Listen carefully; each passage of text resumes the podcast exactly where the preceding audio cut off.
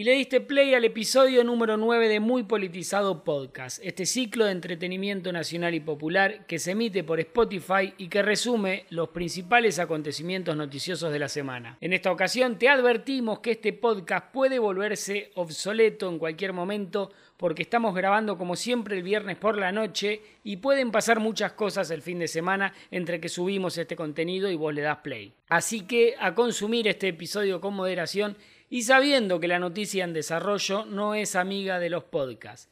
Bien, mi nombre es Jorge Escudero y junto a mí, nuevamente la locutora sin identidad que se había hecho la rata la semana pasada. Hola, Locu, ¿cómo andás? Hola Jorge, ¿cómo va? ¿Nos vas a volver a abandonar? No, jamás, menos en esta semana. Bien, ¿te parece si empezamos con el podcast? Sí, empecemos. Llegaste al podcast de Muy Politizado. El primer podcast hecho por y para fundamentalistas del proyecto político que conduce ella. Eh, hola. No te vamos a decir dónde enterramos el PBI ni cómo matamos a Nisman. Pero vamos a ayudarte a combatir la infodemia. La infodemia del periodismo de guerra. Y a entretenerte durante unos minutos. Muy Vamos todavía. Empecemos por el final terminaré en el principio, diría el indio Solari. Y si empezamos por el final, hay que decir, Locu, que la última noticia de interés para nosotros, que estamos situados viernes por la noche, es el anuncio de los cambios en el gabinete. Hay que contar que teníamos el guion preparado para grabar el podcast y de pronto confirmaron los cambios de figuritas en el gobierno y tuvimos que modificar todo. ¿Qué semanita? Los cambios son lápiz y papel, Locu. Empiezo a notar. Aníbal Fernández por Sabina Frederick en seguridad. Muy celebrada la llegada de Aníbal al Gabinete Nacional nuevamente. Jaime Persic por Trota. Nadie va a extrañar a Trota. No sabemos quién es Persic, pero no necesitamos conocerlo para saber que va a tener una mejor gestión que Trota. No sé si estamos todos de acuerdo. Coincido. Cafiero se va y entra Juan Mansur. Chau Cafiero, tampoco se te va a extrañar mucho. Nos revimos. Y se van Salvareza de Ciencia, reemplazado por Filmus, y Luis Basterra de Agricultura y Pesca, reemplazado por Julián Domínguez. Y otro que se va es el vocero, Juan Pablo Biondi. Y acá nos detenemos un ratito porque es interesante lo que pasó. ¿Por qué se fue Biondi? Porque la jefa suprema y conductora de nuestros corazones, De pie, por favor. Cristina Fernández, le dijo de todo menos lindo en la famosa carta escrita el jueves y de la que en un ratito, Locu, nos vamos a ocupar. La cuestión es que la vicepresidenta lo acusó de haber realizado operaciones en su contra de manera constante. Se dice que la foto de Olivos fue gestada por él. Fue él también el que hizo correr el rumor de que Cristina le había pedido a Alberto que echara a Guzmán esta semana. Y parece que también fue Biondi el que hizo circular la información de que Alberto le había aceptado la renuncia a Aguado también esta semana. Estas, entre otras operaciones que seguramente con el correr de los días nos vamos a ir enterando. Lo cierto es que cuando Cristina dijo estas cosas del vocero, el núcleo duro tuitero salió con todo a pedirle la renuncia. Ahí estuvimos todos. Todos le dejamos un mensajito a Biondi en sus cuentas, no sé si vos lo hiciste, yo sí, pidiéndole que renunciara. Muy politizado entonces, ¿le escribió a Biondi Sí, también? Sí, sí, sí, le pidió la renuncia y, y fue escuchado, muy politizado. Incluso hubo miles de pedidos a Alberto por las redes también para que echara a Biondi, pero no los leyó, porque claro, las redes se las manejaba Biondi. Ahora ya no está, se fue y lo celebramos desde acá, le mandamos un gran saludo. Y se fue junto con estos otros ministros que recién comentábamos en una semana muy complicada para el país. Por eso, la pregunta en cuestión es, ¿Cómo se llegó a esta semana? ¿Cómo se llegó a esta situación de crisis institucional donde se tuvieron que anunciar estos cambios en el gabinete y estamos todos parando la oreja cada vez que se escucha el alerta en C5N? Llegamos de casualidad el viernes, te diría, después de esta semana. Durísima, por fin el fin de semana y por suerte no hay elecciones. Bueno, ¿cómo se llegó a esto? Separador de Majul y volvemos al origen de la semana trágica, las elecciones del domingo pasado. Los hipócritas son aquellos que simulan o fingen una opinión o un sentimiento que no tienen. Lo mentiroso, es decir. Pon el hipócrita, que duele más.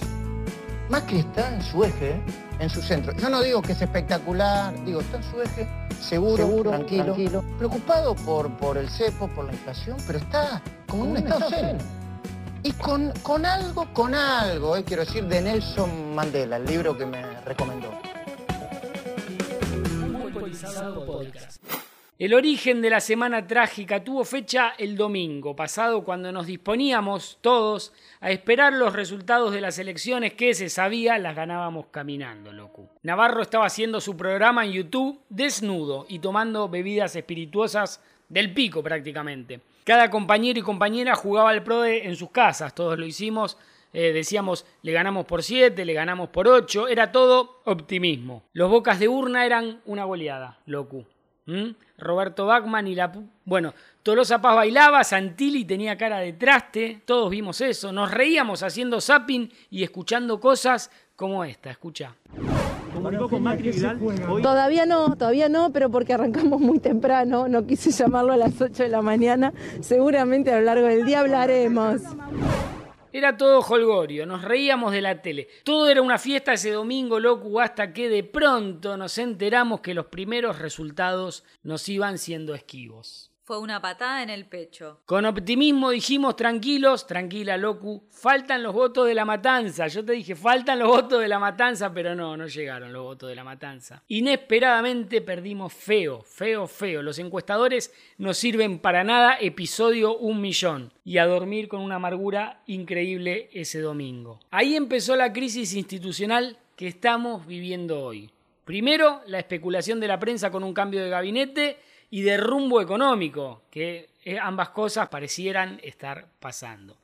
Pero mucho hermetismo había al principio en el gobierno, hasta que de pronto aparecieron las renuncias a disposición de todos los funcionarios cercanos a Cristina con la intención de que se produjera un efecto dominó y que todos hicieran lo mismo. Alberto lo tomó como una presión esto. La derecha denunció intento de golpe. La derecha ve golpe donde no hay golpe, pero cuando sí lo hay, como en Bolivia, ahí no ve golpe. Bueno, eran horas decisivas, locu. Todo era confusión, hasta que Fernanda Vallejos nos aclaró a través de un audio qué estaba pasando. Lo que pasa es que todos esperábamos que el enfermo de Alberto Fernández, el ocupa de Alberto Fernández, el lunes a las 8 de la mañana estuviera haciendo una conferencia de prensa en un escritorio con todas las renuncias sobre la mesa diciéndole a la Argentina no que había escuchado el mensaje de las urnas, como dijo hipócritamente el domingo, porque obviamente se ve que además de ciego es sordo, porque jamás ha escuchado nada, ni tampoco aprendió nada de Néstor, ni de nadie, eh, pero no lo hizo. No solamente no lo hizo, no lo quiere hacer, quiere eh, conservar a su núcleo de inútiles que están ahí todos de prestado, ocupando las oficinas de la Casa Rosada, y no han hecho nada. O sea, no hay conducción política en el gabinete porque el jefe de gabinete es un payaso. Es, impresionante eh, el audio. Uno no sabía si amargarse por la interna tremenda que estaba explotándonos en la cara o festejar las críticas a Cafiero. Confusión total. Parecía que todo volaba por los aires y fue ahí cuando Cristina publicó la famosa carta del jueves, donde básicamente decía lo mismo que Vallejos, pero con diplomacia. ¿Qué decía esa carta, Locu? ¿Qué decía? Ponemos este separador y te lo contamos inmediatamente. Estás escuchando Muy Politizado Podcast. Bueno, eh, yo les recomiendo que lo, que lo, que lo escuchen. El lado correcto de la grieta. Antes de meternos en la carta de Cristina, te contamos que podés darle al botón de seguir acá en Spotify para que te llegue una notificación cada vez que subamos un nuevo episodio. Solemos grabar los viernes para ser escuchados durante el fin de semana y, por qué no, lunes o martes o cuando vos quieras. Y si nos querés dar una mano porque te gusta lo que hacemos, ¿dónde lo pueden hacer, locu? www.muypolitizado.com barra aportes o seguí el link de la descripción. Ahora sí, Carta pública de Cristina. De pie. Básicamente lo que decía Cristina en esa carta era que se tenía que ir el vocero Biondi, que como vimos ya se fue. Gol. Sugería que eran necesarios cambios en el gabinete, como la salida de Cafiero para que ocupara la jefatura de ministros el gobernador de Tucumán, Juan Mansur, que también terminó sucediendo. Y lo más importante para nosotros es que ponía en evidencia que Guzmán subejecutó el presupuesto y, en medio de la crisis y la pandemia, evitó inyectar plata en los bolsillos de los más golpeados, pudiéndolo haber hecho. Porque el Congreso había aprobado un presupuesto con más de cuatro puntos de déficit y Guzmán viene metiendo casi superávit los últimos meses. De hecho, este último mes hay superávit fiscal.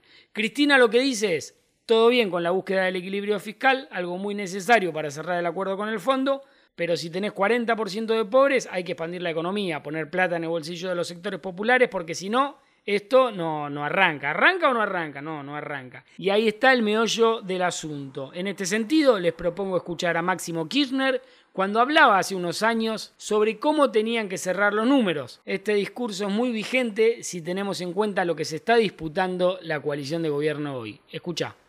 Nuestro país tiene una oportunidad única. Ha recuperado IPF, va a alcanzar en algún momento el autoabastecimiento energético. No el trucho de los noventas porque no había trabajo y no había industria. Uno con la gente adentro. Los números tienen que cerrar con la gente adentro, no con la gente afuera. Eso lo hace cualquiera. Y claro, los números tienen que cerrar con la gente adentro. Esto es lo que le pide Cristina a Alberto y es la principal razón para nosotros por la que se perdieron estas elecciones. De hecho, Cristina en la carta cuenta que le venía advirtiendo a Alberto que íbamos a perder las elecciones y el que le dijo, Locu, ¿Qué le dijo? tranquila, si las encuestas nos dan arriba. Bueno, Cristina tenía razón, perdimos por no escucharla y ahora parece se vienen los anuncios económicos que necesita el pueblo, los mismos que le reclamaba Cristina. ¿Cuáles son esos anuncios? ¿Cuáles son? Te los contamos en un ratito nomás, porque antes vamos a escuchar a Alfredo Leuco, que también analizó la carta de Cristina, pero él vio algo que nadie vio, que nosotros no vimos y que nadie, nadie vio. A ver. Escucha. Y hay una cosa que quiero ser muy respetuoso, porque no soy médico. mucho Claro, sí. analista, un carajo, tómatela, te dije. Pero te quiero mostrar lo que Cristina escribió en esa carta en un momento donde escribió 13 etcéteras. Uy, no lo puedo creer. 13 etcéteras. Mucha gente puede pensar, bueno, ¿qué tiene que ver esto? Eso no, No, es nada no, importante, no, no, tiene contenido político. Todo tiene que ver con todo. Me preocupé y llamé a un, a un profesional, a un psiquiatra. A un psiquiatra independiente. A un psiquiatra y le contesté, Claro. le pregunté qué pasa con alguien que escribe 13 veces, etcétera. ¿Alguna vez pensaste en trabajar? Me dijo, mira, en el diccionario de psiquiatría eso se llama perseveración. Perseveración son tendencias a mantener y a repetir lo mismo, el mismo tipo de respuestas, situaciones o estímulos diferentes y aparece en algunos trastornos de la personalidad y ahí avanza No, con no algunos trastornos de la personalidad que no voy a nombrar por respeto porque no me gusta. Por respeto. Imagino a Cristina diciendo 13 veces etcétera. ¿No te das cuenta batiendo boludo? Trece veces dijo etcétera. Y eso que no reprodujo en reversa el audio, ahí se oye a Satanás. No le preguntó. Hola, Juan Carlos. Hola, Juan Carlos. No le preguntó Leuco al especialista qué significa nombrar no 13, sino muchas veces la palabra Cristina. Cristina, Cristina. Cristina, Cristinato. Cristina, Cristina. Cristina, Cristina, Cristina, Cristina. Pero el mejor análisis de la carta de Cristina no fue el de Leuco, no fue el nuestro, no fue ninguno que hayas escuchado hasta el momento. Fue el de Johnny Viale. Escuchá. A ver.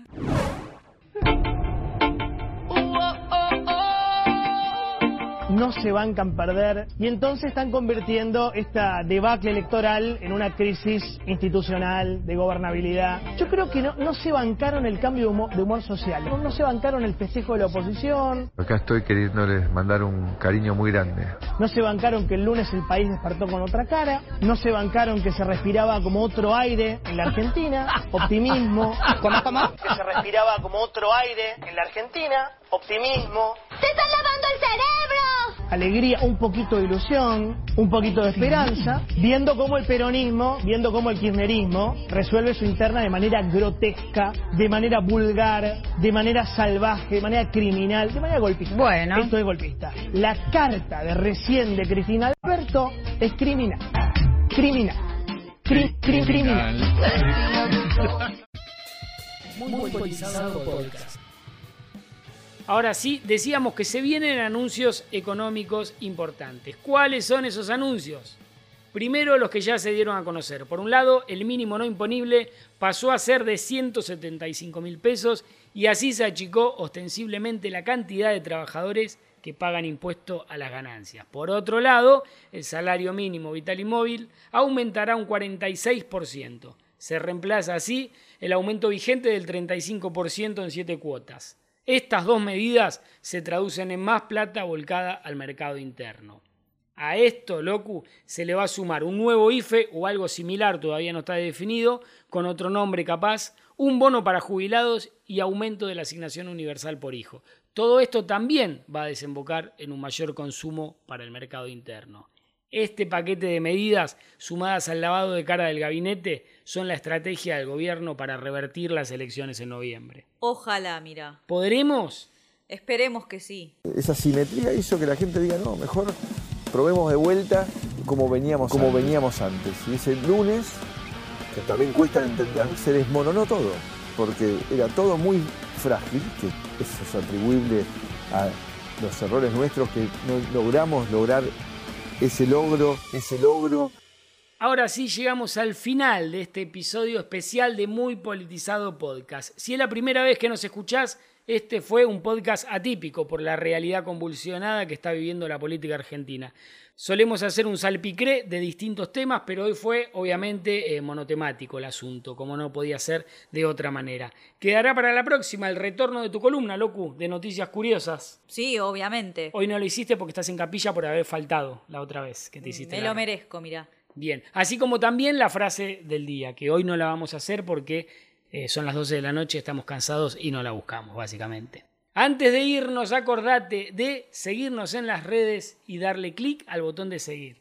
¿Nos vamos, Locu? Nos vamos. Capaz el viernes que viene no salimos. Estamos atravesando una mudanza y eso puede desembocar en que no haya podcast. No se asusten. Si no estamos el viernes que viene, Volvemos el próximo viernes. muy bien. Chau, chau. Chao. Esto ha sido todo por hoy, pero no estés triste. Nos vemos la semana que viene. Todos los viernes a la medianoche un nuevo episodio para que escuches cuando quieras. Seguinos y sé parte de la comunidad de Muy Politizado Podcast. Vamos todavía. Chao. Gracias a todos y todas.